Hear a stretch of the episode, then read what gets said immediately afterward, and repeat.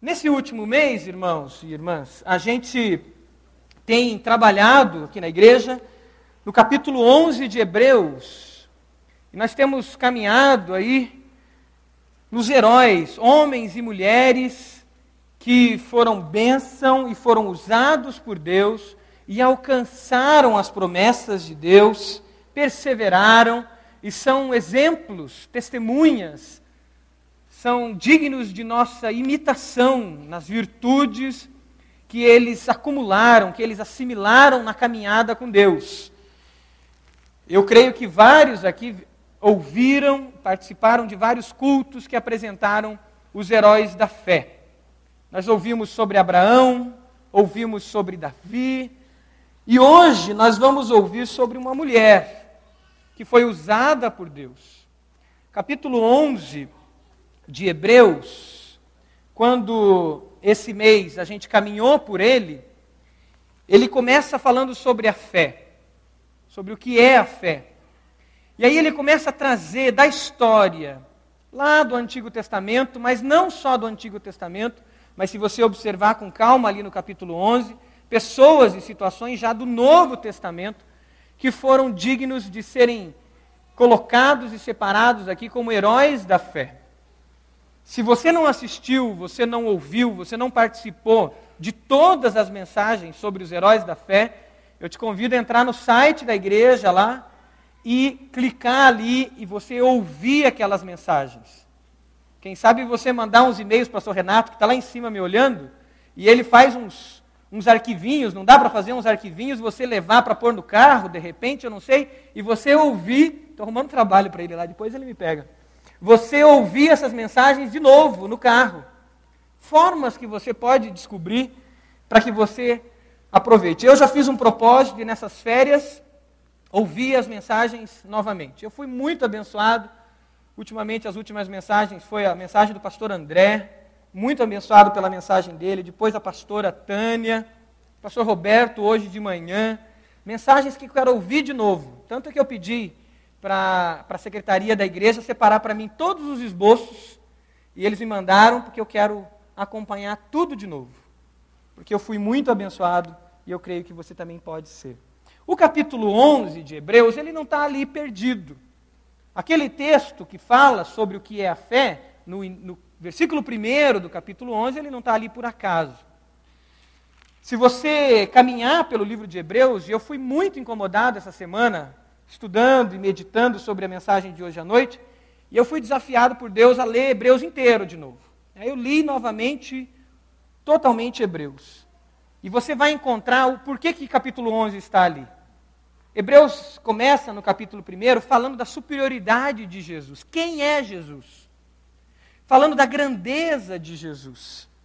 Depois ele mostra como Jesus está acima de tudo o que aconteceu no Antigo Testamento. Ele começa a trazer vários elementos, várias histórias, várias situações do Antigo Testamento e vai mostrando a superioridade de Jesus. Se você for lá para o capítulo 5, por exemplo, de Hebreus, você vai encontrar Jesus como o grande sumo sacerdote, aquele que pode nos levar diante de Deus, aquele que pode chegar diante de Deus e cumprir, cumprir o juízo de Deus e os nossos pecados podem ser levados a Deus por meio dele. Capítulo 8 fala da nova aliança, mais uma vez elevando o pacto que Jesus fez conosco. O que, que aconteceu na cruz? A grandeza da cruz de Cristo. Qual é o significado daquilo? Por que o sacrifício de Cristo? O que significa o sacrifício de Cristo? Nós cantamos uma música que uma das frases dela dizia sobre o mistério do seu amor. E eu gosto dessa palavra. Não porque é algo inacessível, mas porque é algo que, à medida que a gente chega à cruz de Cristo, à medida que nós meditamos na cruz de Cristo, à medida que a gente eh, participa de uma ceia e reflete, começa a refletir sobre a cruz de Cristo, à medida que a gente canta uma canção e adora a Deus falando da cruz de Cristo, a gente vê que ainda é pouco. E a gente descobre algo mais, e a gente descobre algo mais, mas tem muito para ser descoberto. O que realmente significou? Qual é a grandeza desse amor de Deus? Eu caminhando pelo livro de Hebreus, encontrei ali um versículo, no capítulo 9, que fala sobre o sacrifício de Jesus. E enquanto cantava, me veio à mente ali, enquanto eu estava sentado, esse versículo, 9,23, que diz que era necessário que as cópias das coisas terrenas, das cópias que coisas que estão no céu, fossem purificadas com esses sacrifícios. Falando do Antigo Testamento, mas as próprias coisas celestiais com sacrifícios superiores, falando do sacrifício de Jesus na cruz. Pois Cristo não entrou em um santuário feito por homens. Quando Cristo vai para a cruz, quando ele derrama o seu sangue na cruz, quando ele me vê da cruz, quando ele vê você da cruz, quando ele vê toda a humanidade, ele recebe sobre ele todos os pecados da humanidade. Diz aqui que ele não entrou em um santuário para oferecer esse sacrifício feito por mãos de homens, ou simples representação do verdadeiro. Diz que ele entrou nos céus para agora se apresentar diante de Deus em nosso favor. Não, porém, para se oferecer repetidas vezes. Ele entrou num tabernáculo celestial. É muito profundo isso. É algo para a gente meditar e, e, mergulhar na palavra e, e aprender muito do que significa. Caminhando pelo livro de Hebreus, a gente vê a grandeza do sacrifício de Cristo. Capítulo 10 diz que o sacrifício de Cristo é definitivo. E o capítulo 10 é muito pesado, porque ele fala da reverência, do temor, do respeito que nós devemos ter à cruz de Cristo e ao pacto, à aliança que nós temos com Jesus. E aqui vem uma palavra muito pesada diante da banalização, às vezes, que acontece com a cruz de Cristo, ou com o Evangelho, ou com a graça que significa favor imerecido. Eu não merecia ser salvo, você não merecia, nós não merecíamos a salvação, mas pela graça nós fomos alcançados. E o capítulo 10 nos dá o, o devido valor, nos dá a devida dimensão do que significa o sacrifício de Cristo. Isso tudo preparando para ele usar os heróis da fé como exemplos para nós. Capítulo 10 é um apelo à perseverança. Capítulo 10 é um apelo à unidade da igreja. Tanto que é, tem um versículo que diz: Irmãos, não afastem-se da vossa congregação. Diz que nós entramos por um novo e vivo caminho, que é o corpo de Cristo.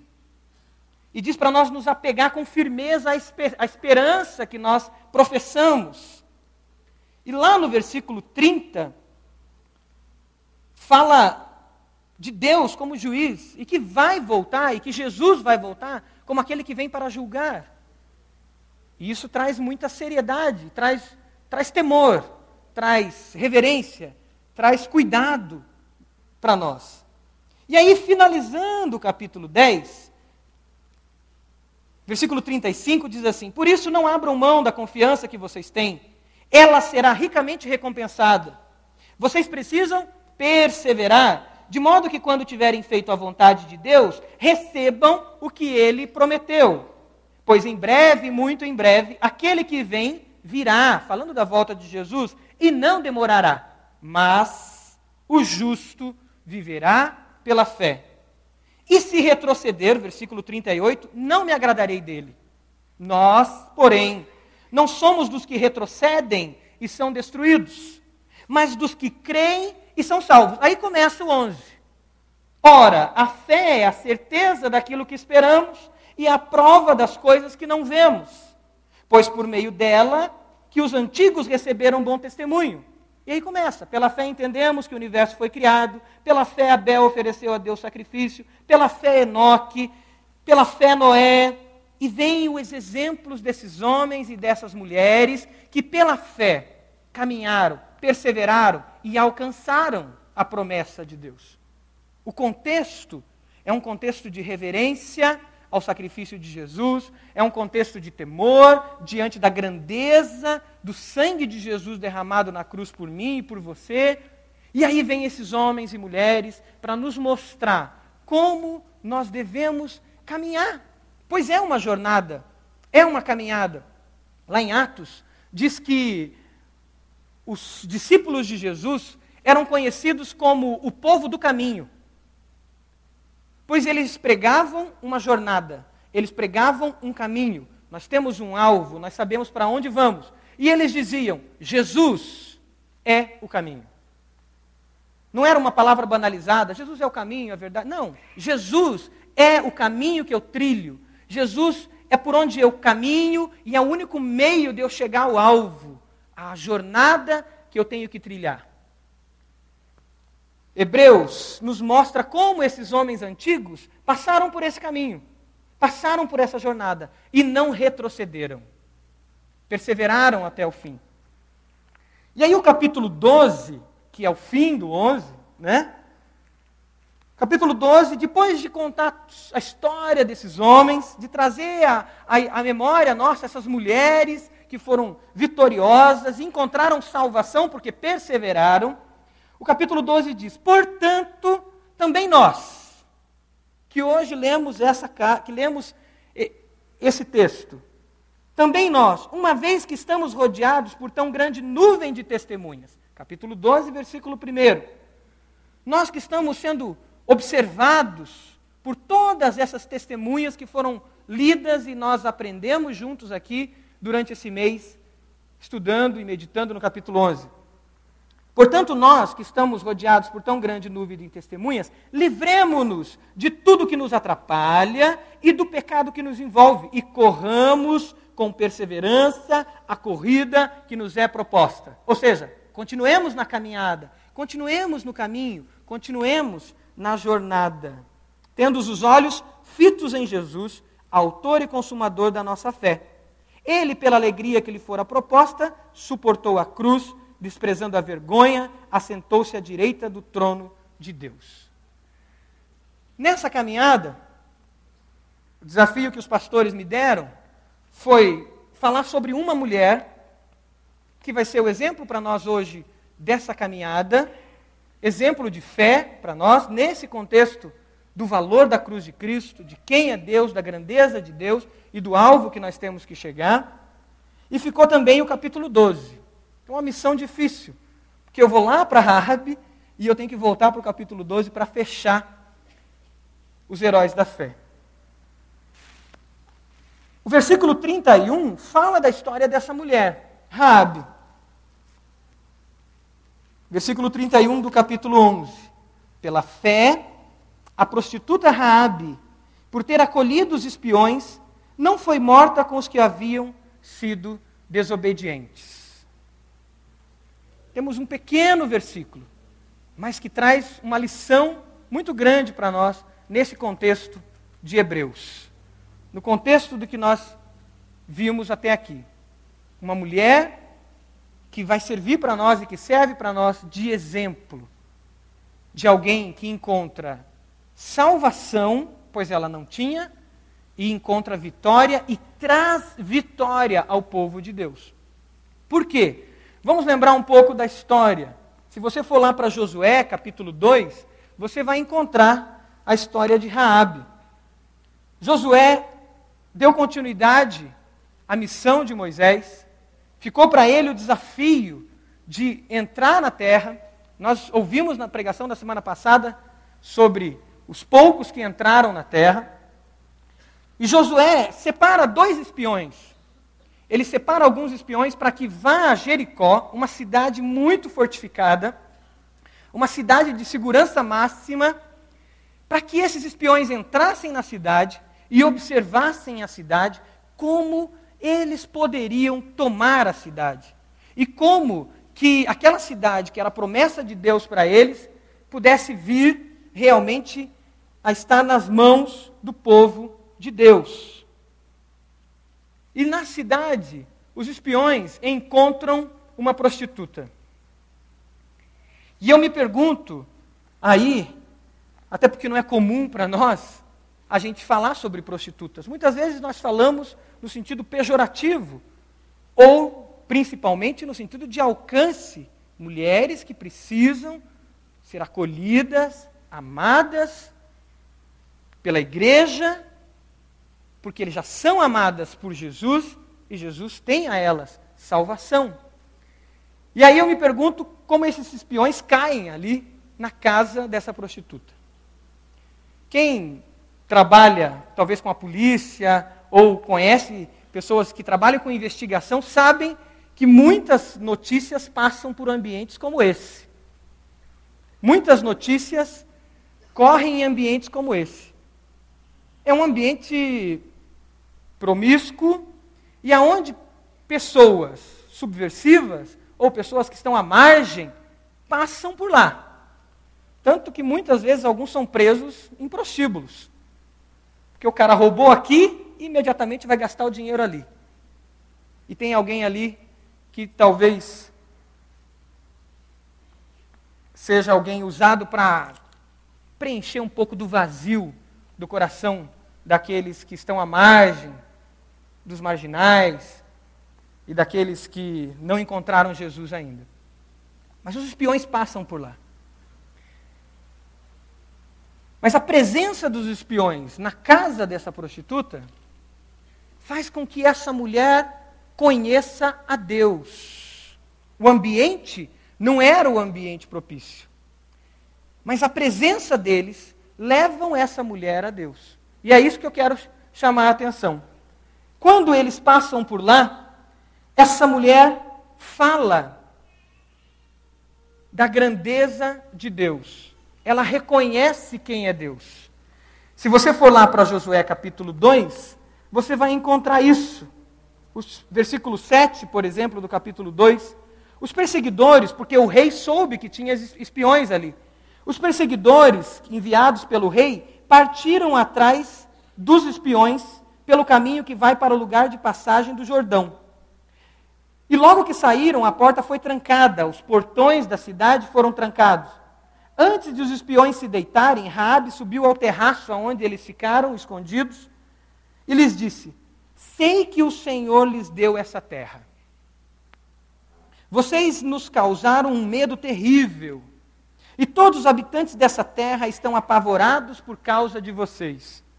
Pois temos ouvido como o Senhor secou as águas do Mar Vermelho perante vocês, quando saíram do Egito, e o que vocês fizeram a leste do Jordão com Seom e Og, os dois reis amorreus que vocês aniquilaram.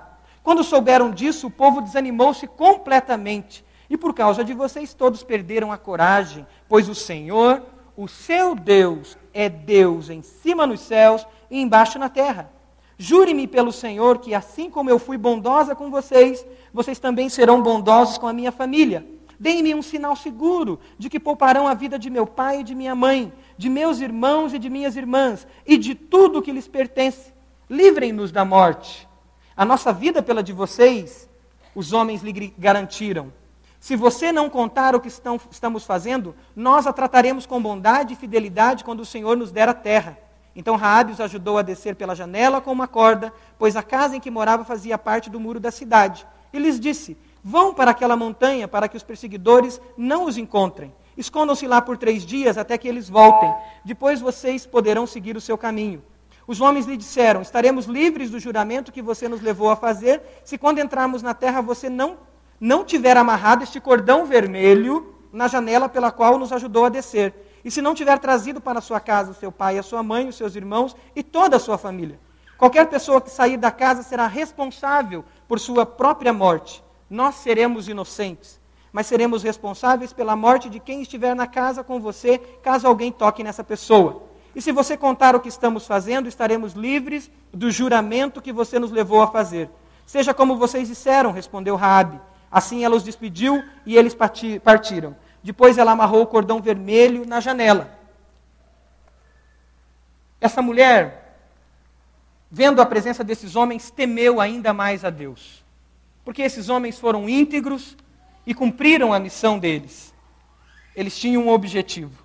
Mas é da história dela que eu gostaria de trazer algo importante para nós fecharmos o capítulo 11 de Hebreus. A primeira coisa que a gente observa na vida dessa mulher é uma atenção grande à voz profética, uma atenção grande ao que acontecia, às notícias que ela recebia sobre o povo de Deus.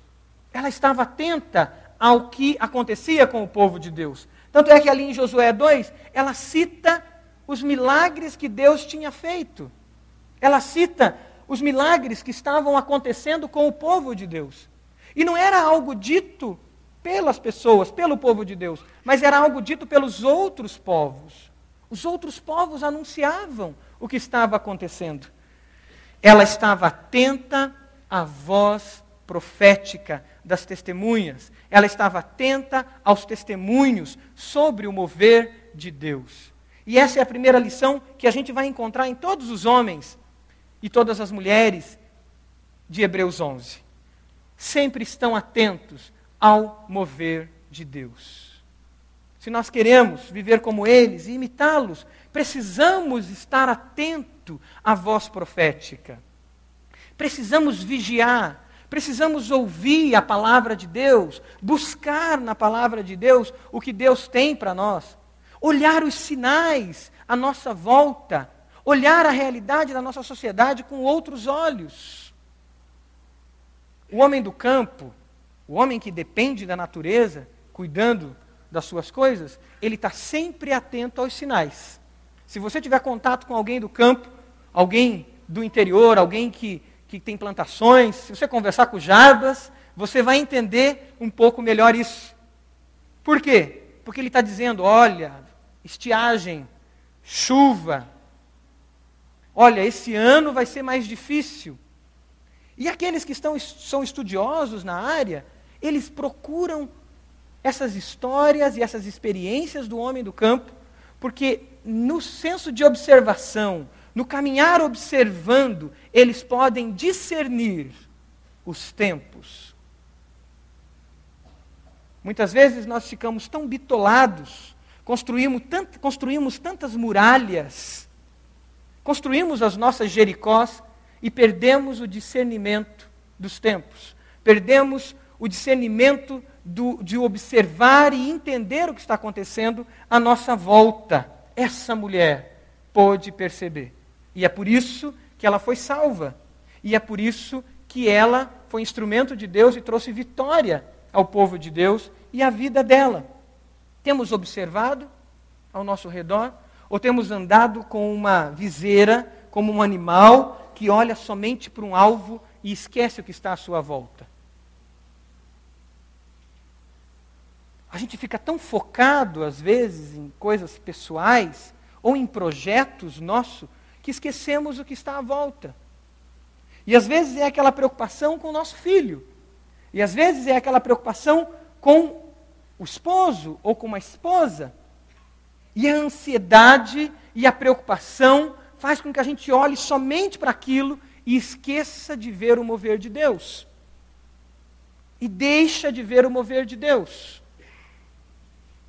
Precisamos estar atentos a essas vozes proféticas. Lá em Hebreus, capítulo 2, pode deixar aberto em Hebreus, se você quiser acompanhar e sublinhar, eu creio que você vai ser, Deus vai falar com você pelo texto diretamente em alguns pontos muito importantes.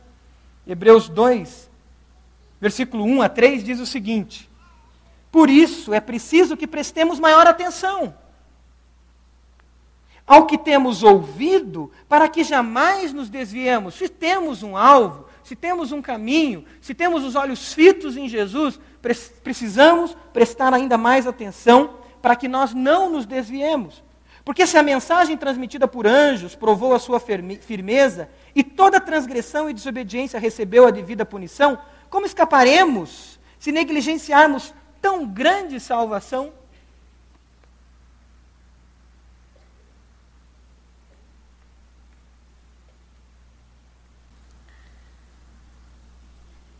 Se eu tenho uma aliança com Deus, eu preciso estar focado nela, focado na cruz de Cristo e no mover de Deus.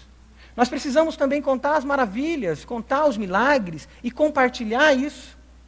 A gente às vezes vai contar que fechou um negócio e a gente fica tão feliz porque fechou um negócio, ou porque o nosso filho está com saúde, ou porque ah, o filho foi aprovado no vestibular, e a gente chega para alguém da igreja muitas vezes e diz: Olha como Deus é bom, Deus fez com que meu filho fosse aprovado, eu jejuei, eu orei, eu pedi oração na célula, a célula se uniu, foi uma benção. Aí a gente chega na empresa e encontra com o nosso companheiro no horário do café ou no almoço, e a gente diz: Meu filho foi aprovado, cara. Olha só, Piá estudou pra caramba, deu trabalho, fiquei no pé dele ali, ó, mas passou. E Deus? Existe uma pessoa que fala com os discípulos de Jesus, com os irmãos em Cristo de um jeito, e com aqueles que não são fala de outro? São duas personalidades? Não, não, mas eu não falo muito de Deus, dessas coisas, porque eu posso ser visto como um cara piegas, como um fundamentalista. É o mesmo Deus. Esse comunicar da palavra, dos milagres e das bênçãos de Deus é fundamental, pois são sementes da palavra, e essa mulher recebeu essas sementes. E essas sementes germinaram em seu coração, e ela teve percepções teológicas, teve percepções da realidade que ninguém tinha. Mas ela deixou a semente cair e essa semente foi semeada na vida dela. Estamos semeando essas sementes? Eu já falei aqui, eu lembro da minha infância. Na minha família não tinha célula, mas tinha uma outra coisa boa, não tinha televisão. Então, o que, que nós tínhamos que fazer durante a semana? Visitar os irmãos. Porque senão ia ficar meio sem graça. Todo dia em casa não tinha muito o que fazer, era bater papo e visitar os irmãos. Então, toda semana era visita na casa de alguém. Então, meu pai dizia: quem nós vamos visitar essa semana? Fulano. E quem, ou quem vai vir nos visitar. E eu lembro de uma frase é, é, que eu nunca vou me esquecer. Eu fiz uma dedicatória no Raízes ao meu pai por isso. E, e uma frase que era chave. Quando a gente chegava na casa de alguém, ele sempre dizia: irmão, e aí? Quantas maravilhas. E eu já falei isso aqui. O que, que Deus tem feito? E as conversas se iniciavam por aí. Eu era criança, estava lá brincando, talvez quebrando alguma coisa, mas eu estava atento àquilo. Lembro do meu avô, conversas desse tipo, e às vezes ele falando sobre as histórias e, e, fazendo as narrativas bíblicas de Moisés, de Abraão, de Josué, e contando aquelas histórias e os bate-papos naquele sentido, nessa linha, e de repente eu ouvi aquilo. E eu lembro que com 11 anos, mais ou menos, eu cheguei para o meu pai um dia e falei assim: pai, eh, como que esse negócio de Abraão, de Josué, como que é isso? Você fala que a gente é da família deles. E eu lembro de uma frase do meu pai dizendo: Nós somos filhos de Abraão pela fé. Quando ele abre um texto para mim e mostra: Você é filho de Abraão pela fé se você tiver Jesus na sua vida. E ali eu me incluí numa história pela fé. Mas essas histórias, esses testemunhos, essas maravilhas são sementes de Deus para as nossas vidas. Temos contados as maravilhas de Deus? Temos proclamado os milagres de Deus? Ou nós temos escondido o que Deus faz? Ou temos usado de dois tipos de linguagem, uma dentro da igreja e outra fora da igreja? Não temos que ter duas linguagens. Temos que mostrar quem nós somos o tempo todo. E a palavra de Deus vai ser manifesta. Essa mulher foi abençoada. Então, a primeira situação é que ela foi atenta à voz profética. Essa atenção, essa palavra, essa semente no coração dela gerou um segundo, uma segunda característica que todos os heróis da fé têm e que o livro de Hebreus bate muito pesado nisso. Gerou temor a Deus no coração dela. E a palavra temor é muito complicada de falarmos, principalmente nesse tempo em que vivemos de pós-modernidade. Onde a espiritualidade acontece com muito mais facilidade, todos falam sobre Deus, mas Deus começa a se tornar um amigão ou Deus começa a se tornar um igual. Deus não é um igual. Nós somos filhos de Deus, mas Deus é o Criador de todas as coisas, formador de tudo que existe. Nós cantamos tua voz é a voz que comanda o universo. Nós cantamos isso numa música. Tua voz é a voz que comanda tudo que há em mim. E quando eu paro para pensar na grandeza de Deus, quando eu paro para meditar na grandeza dele e no poder dele, e na capacidade que ele tem de me aniquilar, com um gesto, com uma palavra, é impossível não me dobrar diante dele. É impossível eu não me jogar no chão diante dele. É impossível num momento de louvor, aonde se expressa essa grandeza de Deus, eu não me derramar diante dele e dizer: Deus, eu te adoro. Deus, eu te amo. Deus, o Senhor é tudo para mim. Deus, o Senhor é grande, majestoso, maravilhoso. É impossível. Porque eu me deparo diante dessa grandeza. E esse me deparar é tão pequeno, porque eu não estou vendo nada quase. É um pouco da minha capacidade humana, de imaginação humana e de pouco conhecimento que a gente tem. É mínimo. Imagine se eu tivesse acesso, se você tivesse acesso a toda a grandeza de Deus. Nós seríamos fulminados, talvez só pelo conhecimento. Porque Deus é infinitamente grande, poderoso. E essa mulher entende isso. Ela percebe isso. E ela começa a narrar. E ela diz: Esse Deus é Deus nos céus e Deus na terra. E essa referência dela é muito importante, porque ela estava acostumada com todos os povos da época a terem seus deuses construídos em forma de escultura.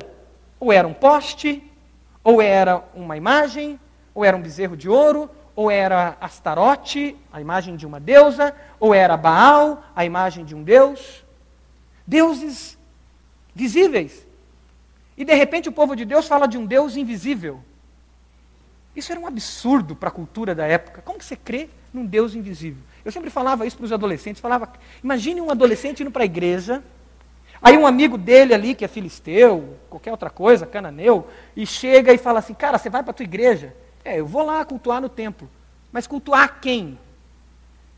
Eu, cara, vou cultuar a Deus. Mas que Deus? O meu Deus eu vejo.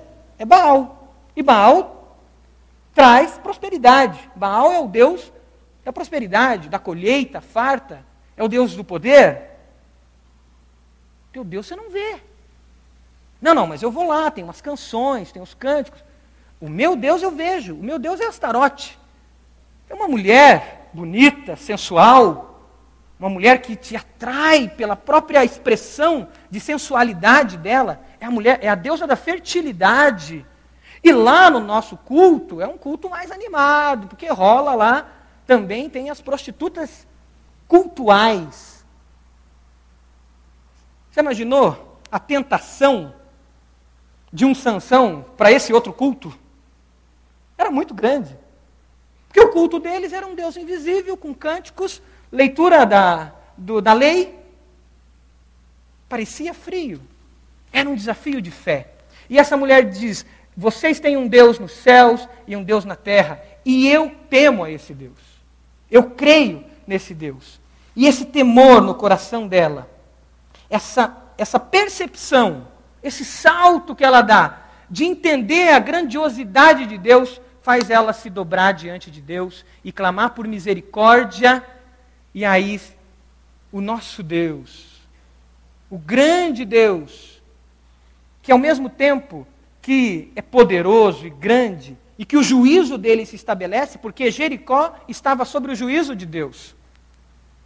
Jericó estava sobre o juízo de Deus. O texto diz que ela foi salva e não ficou com os desobedientes, porque Deus queria salvar toda Jericó. Mas ela entendeu quem era Deus e a graça de Deus alcança ela. E a graça de Deus alcança Raabe de tal maneira que nós temos na linhagem de Jesus, quem? Uma prostituta. Quando você vê a genealogia de Jesus, na linhagem de Jesus você tem uma ex-prostituta. Uma mulher que era prostituta. Mas por crer nesse Deus, por se dobrar diante dele e ser alcançada pela misericórdia de Deus, você vai ler a, a linhagem de Jesus e você encontra lá uma ex-prostituta. Esse Deus poderoso e grande, que pode fulminar a gente, ao mesmo tempo que ele tem esse juízo sobre nós, ele mesmo aplaca esse juízo e ele vem ao nosso encontro na pessoa de Jesus. Ele se faz gente e vem habitar entre nós, e é por isso que a gente lembra do Natal. É por isso que a gente fala do advento. Ou seja, nós estamos chegando na lembrança daquele dia que Deus se faz gente. Deus mesmo aplaca a sua ira, Deus mesmo aplaca o seu juízo e diz: Eu vou salvá-los, eu vou lá, eu vou acolhê-los face a face, olho no olho, eu vou cheirar como eles cheiram, eu vou sofrer como eles sofrem, eu vou sentir as dores que eles sentem, eu vou sentir as tentações que eles sentem, porque eu amo eles. É esse Deus que é amor. E vem ao nosso encontro. Capítulo 3 de Hebreus, se você puder ler, versículo 7, diz assim: capítulo 3, versículo 7. Assim como diz o Espírito Santo: Hoje, se vocês ouvirem a sua voz, não endureçam o coração como na rebelião, durante o tempo da provação no deserto. O que, que ele está falando? Lá do Antigo Testamento, quando o povo saiu do Egito para a terra prometida. Onde os seus antepassados me tentaram, pondo-me à prova, apesar de durante 40 anos terem visto todos os milagres que eu fiz. Por isso fiquei irado contra aquela geração e disse: O seu coração está sempre se desviando e eles não reconheceram os meus caminhos. Assim jurei na minha ira: jamais entrarão no meu descanso. E o versículo 12: Cuidado, irmãos, cuidado, para que nenhum de vocês, falando agora daqueles que leem esse texto, para que nenhum de vocês tenha coração perverso e incrédulo que se afaste do Deus vivo. Ao contrário, encorajem-se uns aos outros todos os dias, durante o tempo que se chama hoje, de modo que nenhum de vocês seja endurecido pelo engano do pecado. Pois passamos a ser participantes de Cristo desde que, de fato, nos apeguemos até o fim à confiança que tivemos no princípio. A grandeza desse Deus mostrando o juízo de Deus. E esse Deus vem ao nosso encontro. Ele nos alcança, e no Natal a gente lembra disso, que como menino, frágil, pobre, sem acesso aos recursos da época, talvez nós brincássemos e disséssemos que coisa horrível, esse é o lugar de um rei nascer, um lugar paupérrimo, e esse Rei Todo-Poderoso vem à condição mais simples e humilde para nos salvar, mostrando que na grandeza dele, ele é tão grande e tão poderoso que ele é capaz de esvaziar-se a si mesmo, como diz em Filipenses, de deixar toda a glória dele e vir morar conosco, habitar conosco e sofrer as dores que todos nós sofremos, embora quando a gente navega na internet, liga a televisão, a gente esquece delas. E que é bom de vez em quando até esquecer. Mas elas existem. E elas estão aí. É só a gente prestar mais atenção. Ele vem. Vem ao nosso encontro. Vem, porque ele é grande e poderoso. A graça dele nos alcança, assim como alcançou Raabe. Raabe, a segunda, a terceira coisa, a primeira, ela estava atenta a segunda, ela teme a Deus e reconhece a grandeza de Deus.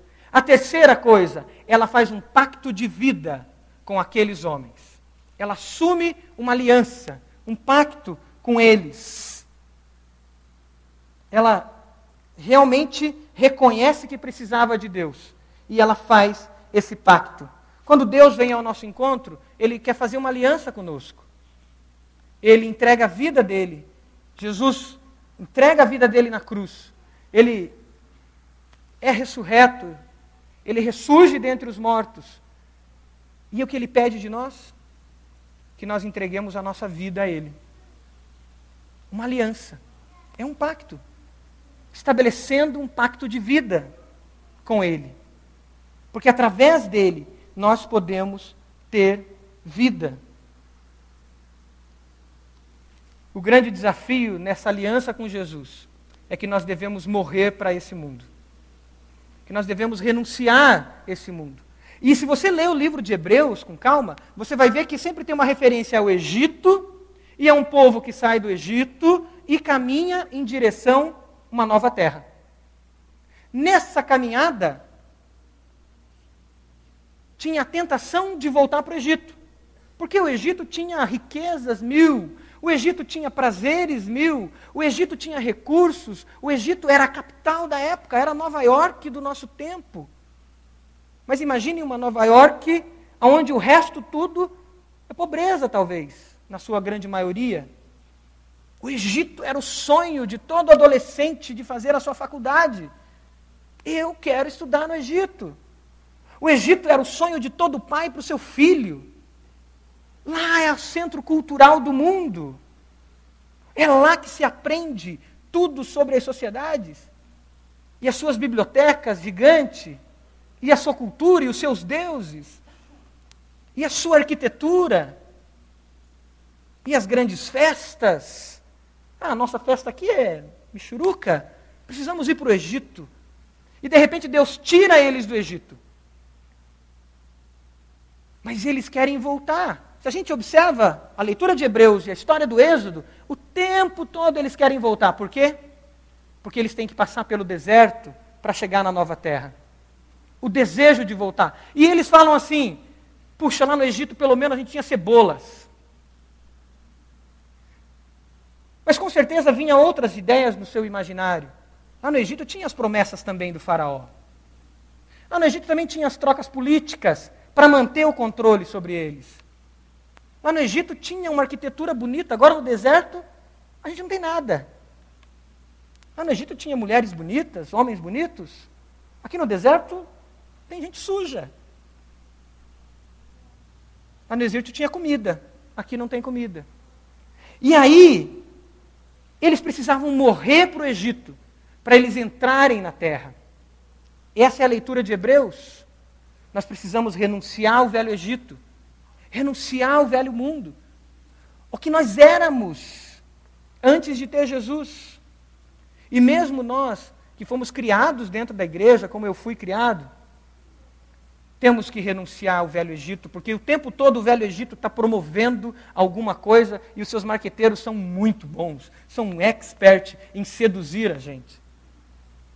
E olhar para onde? Perseverar olhando para a terra, para o alvo, que é Jesus, que é o nosso alvo. E aí ela estabelece um pacto, e o que, que eles pedem para colocar na porta da casa dela ou na janela? Quem lembra? Uma fita vermelha. Eles pedem isso lembrando da Páscoa também, quando saíram, que foi colocado nos umbrais das casas, sangue do cordeiro, lembrando que aquelas casas não seriam tomadas pelo anjo da morte. E essa casa foi salva porque ela estabelece um pacto. Essa fita vermelha lembra realmente o sangue. E para nós cristãos, vai lembrar o sangue de Jesus derramado na cruz. O amor de Deus demonstrado por mim e por você. A grandeza desse amor. Nesse pacto com Jesus. Não importa a sua história. Não importa se você era uma prostituta, não importa se você era um mentiroso, não importa se você era um adolescente irado, revoltado, se você era um jovem promíscuo. Nesse pacto com Jesus não importa a sua história, não importa a história de Raabe. Se você acolher a salvação de Jesus, ele lhe dará vitória e salvação assim como deu para Raabe. Sabe o que vai acontecer? Você vai ser inserido na história dos heróis da fé. E agora você vai fazer parte deles. Porque você é mais um que está caminhando pela fé, que está perseverando pela fé. E realmente, como meu pai dizia quando eu era criança, e meu avô dizia quando era criança, você é filho de Abraão. Você precisa olhar a história dos homens de Deus, cara. E, e, eu não lembro de uma frase: leia Provérbios, leia Provérbios. Você precisa aprender as boas maneiras que estão em Provérbios. Porque você é filho deles pela fé. Você entrou nessa história. Você faz parte dela. Se você reconheceu Jesus na sua vida, se você entregou a sua vida a Jesus, estar atento à voz profética estar atento ao que a palavra de Deus tem para falar. Você tem lido essa palavra? Eu tenho lido. Eu estava junto com, o pastor Silvanir essa semana indo lá para o retiro, retiro não, para o encontro intensivo de trabalho e planejamento estratégico dos pastores. Melhor assim, né, Silvanir? 12, 14 horas de trabalho. Estávamos indo para lá e eu conversando com o pastor Silvanir e a gente conversando quanto nós precisamos crescer ainda mais na palavra. A gente estava conversando sobre algumas pessoas e a gente tem procurado, tem gastado tempo com a palavra. E eu e ele no caminho conversando e dizia: precisamos ler mais. Precisamos buscar mais. Quanta coisa maravilhosa tem aqui. E a gente conversava no carro, vamos diminuir um pouquinho o número de livros que a gente lê e vamos ler mais a Bíblia.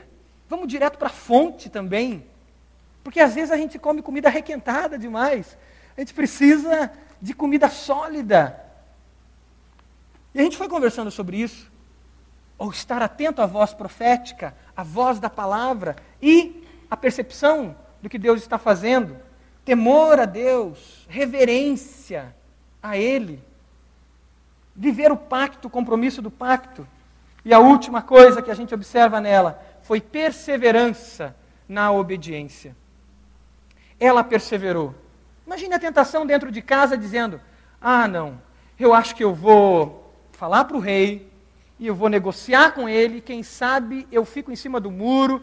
E se esses caras não ganharem a guerra, eu pelo menos me garanti aqui com o rei. Ela poderia bolar algum tipo de negociação e não perseverar naquele compromisso que ela tinha estabelecido. E com certeza ela teve medo dentro de casa, não há dúvida. Sabendo que vinha uma guerra, uma guerra estava ali para acontecer. Dúvidas passaram por ela. Ela perseverou. Perseverou até o final. Acreditou e perseverou. E ela foi salva. Aquela casa foi uma casa de refúgio. E quem estava dentro daquela casa foi salvo. E essa mulher se torna uma mulher da linhagem que traria o nosso Salvador, que traria Jesus. Essa mulher. A sua família foi salva. Será que a nossa casa tem essas marcas de Jesus? Será que o nosso lar tem essa marca de Jesus? Se alguém entrar lá, vai perceber, convivendo com a gente, que as marcas de Jesus estão ali.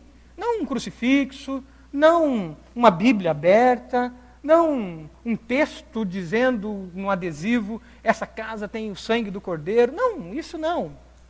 Mas pela vida que existe ali, pela paz, pela maneira que se resolve os conflitos, pela maneira que se educa, pela maneira que se trabalha com os pais que às vezes estão distantes até da palavra de Deus, pela reverência e o temor a Deus, pelo compromisso com a aliança com Jesus. A nossa casa pode ser esse lugar. Esse lugar onde há salvação. E isso aconteceu com ela. Voltando para Hebreus, para nós fecharmos o que esse livro e o que esses heróis da fé nos ensinam, eu gostaria que nós lêssemos mais uma vez ali Hebreus 10, 35 e depois o 12. Por isso, não abram mão da confiança que vocês têm. Ela será ricamente recompensada. Vocês, nós, precisamos perseverar, de modo que quando tiverem feito a vontade de Deus, recebam o que ele prometeu.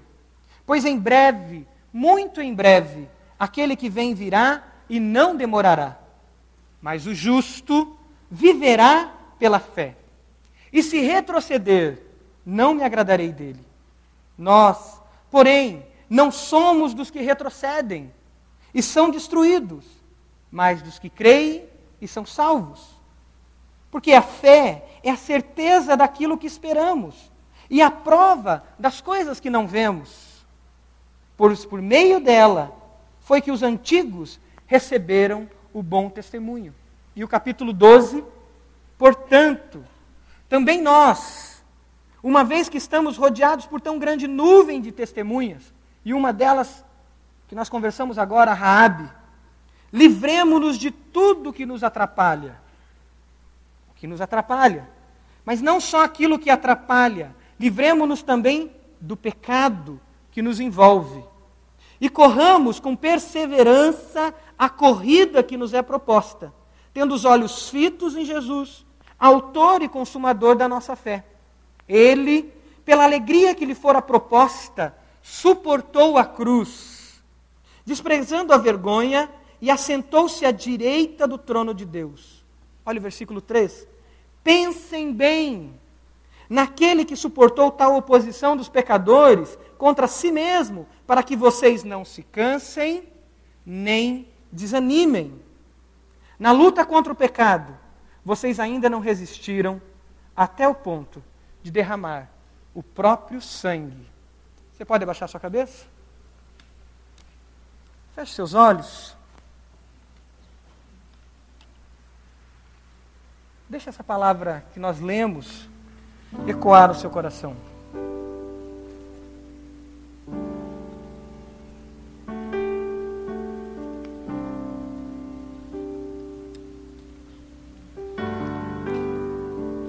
Como você está nessa caminhada? Os heróis da fé são os exemplos que Deus inspirou nesse texto para que nós possamos perseverar. E perseverando, possamos ter vitória. O que é que te atrapalha? Não é pecado, mas atrapalha.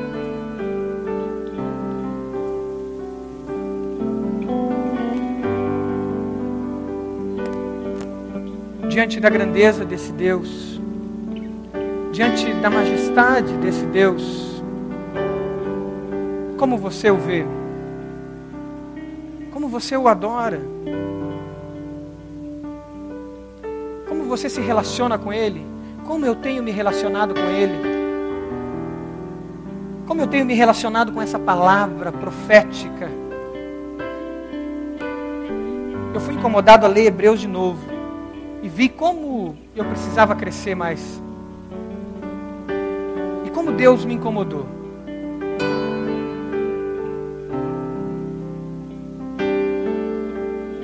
Diante da grandeza de Deus, você tem se dobrado, se quebrantado, tem adorado, tem reconhecido quem Ele é. Ou muitas vezes nós temos banalizado a graça dele e brincado com a graça de Deus, e brincado com a misericórdia de Deus. Mas a palavra que nós lemos diz: no tempo que se chama hoje, tempo que se chama hoje, nós precisamos nos voltar para Ele, não retroceder, não deixar que o pecado nos escravize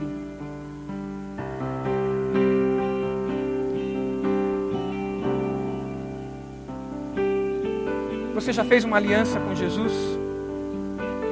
Entregando a sua vida a Ele? Hoje nós tivemos o batismo. Há quanto tempo você está prorrogando o teu batismo? Batismo é uma ordenança de Jesus, muito simples e muito clara. Aquele que crer e for batizado, e foram batizados, você já aceitou Jesus. Você tem caminhado na comunhão do corpo de Cristo. Mas você precisa declarar Jesus publicamente, trazer os seus amigos da sua empresa trazer os seus amigos da sua escola, trazer os seus amigos da sua faculdade e declarar: Eu tenho uma aliança com Jesus. Eu lembro de uma adolescente que foi para a Amazônia e ela se batizou alguns meses antes. Quando ela entrou naquele tanque, ela olhou para os amigos dela que estudavam no colégio militar e ela falou assim para eles: Olhem para mim aqui. E tinha uma galera, uns 20 adolescentes. E ela falou assim: Quando eu mergulhar nessa água aqui, saibam que eu morri para esse mundo. E aí vocês vão entender por que, que eu não faço tantas coisas. E ela era uma guria carismática, colégio militar. E ela falou assim para os amigos dela: Quando eu levantar dessa água, saibam que eu sou de Jesus. Declarou Jesus testemunhou, foi voz profética para os amigos dela, do colégio militar, adolescentes de 15, 16 anos. Deixe de fazer aquilo que está ao teu alcance, dentro da vontade de Deus e da grandeza dele. Há quanto tempo você está resistindo para obedecer a algo tão básico que é ser dizimista? Que é muito mais fácil ser dizimista do que vencer a ira, que vencer outras lutas que Jesus pede para que a gente mude. Mas a gente não faz o que é mais simples, que é o batismo, que é cumprir um mandamento e ser fiel nos dízimos irregulares. Como a gente tem se relacionado com esse Deus? Não, eu só vou ser dizimista depois que eu parar de mentir. Não faça aquilo que está às suas mãos. Temor a Deus, reverência a esse Deus, a grandeza desse Deus. Não é medo, mas é reconhecimento de que esse Deus tão grande te amou e te ama. Essa é uma noite de salvação. Enquanto a igreja ora, enquanto a igreja adora, enquanto o Espírito Santo está falando nos corações, eu quero primeiro convidar você que não entregou a sua vida a Jesus ainda, para nessa noite você fazer uma aliança com Jesus, dizendo: Jesus, a minha vida é sua.